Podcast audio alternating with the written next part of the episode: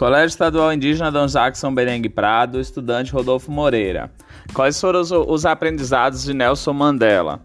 Um dos primeiros aprendizados foi a justiça e a equidade.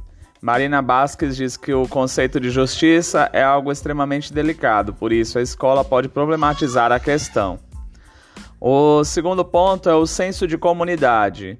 Mandela não lutou apenas por ele, mas sim pelo seu povo negro da África do Sul, e além disso acabou lutando pela população negra espalhada pelo planeta. O terceiro ponto é a ancestralidade e ludicidade.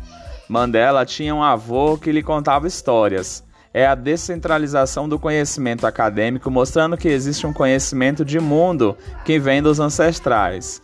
A quarta, o quarto ponto é o diálogo e empatia. Mandela valorizou o diálogo sempre que pôde. Sua história traz uma reflexão: lutar sim, mas lutar com diálogo. E a quinta e última é o respeito à liberdade.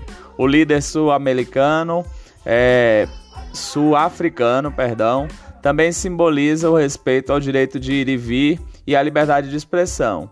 Mandela, mesmo privado de sua liberdade, se manteve resiliente, lutando pela liberdade o tempo todo. Nelson Mandela é um homem que, mesmo condenado à prisão perpétua, nunca desistiu e continuou na luta até chegar à presidência.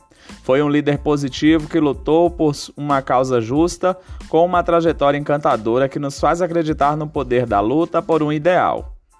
Às vezes, nos sentimos desanimados, sem acreditar que algo vale a pena. Quando apresentamos a história de Nelson Mandela para as crianças, jovens e adolescentes, é, plantamos sementes e cultivamos a ideia de lutar em busca de um sonho.